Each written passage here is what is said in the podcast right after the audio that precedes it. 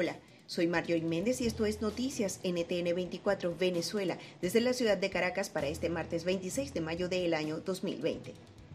Maduro anuncia que prepara un protocolo para volver a una normalidad relativa y controlada a partir del próximo lunes 2 de junio. Lo hizo en medio de un discurso donde habló del abastecimiento de la gasolina, luego del arribo al país de buques iraníes con combustible para los próximos días. Por otra parte, anunció el fallecimiento de un hombre en Caracas como consecuencia del contagio del COVID-19. Para este martes dijo que se habían detectado 34 nuevos casos, todos excepto uno importados.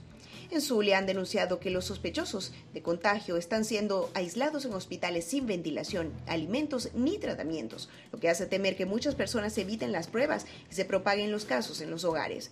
Por cierto que Human Rights Watch y la Universidad Johns Hopkins pidieron fondos urgentes para que Venezuela atienda la emergencia por coronavirus ante la falta absoluta de preparación del sistema de salud venezolano. Advierten que la debilidad en el sistema de salud pública podría provocar que más gente huya de Venezuela, poniendo en peligro más ampliamente la salud de la región. El Tribunal Supremo de Justicia, que controla a Nicolás Maduro, emitió un pronunciamiento este martes en el que valida la junta directiva encabezada por Luis Parra, quien negoció con el régimen a finales del año pasado.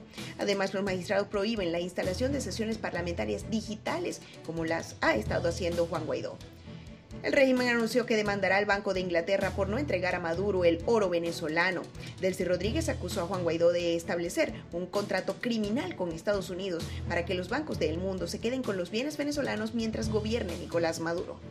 Hasta aquí el presente avance informativo de NTN 24 Venezuela. Los invitamos a mantener las medidas de seguridad para evitar el contagio del COVID-19. Más noticias en nuestro portal ntn24america.com y todas nuestras cuentas oficiales. Nos despedimos. Que les habló Marjorie Méndez en la edición y montaje Eleazar Marín. Hasta pronto.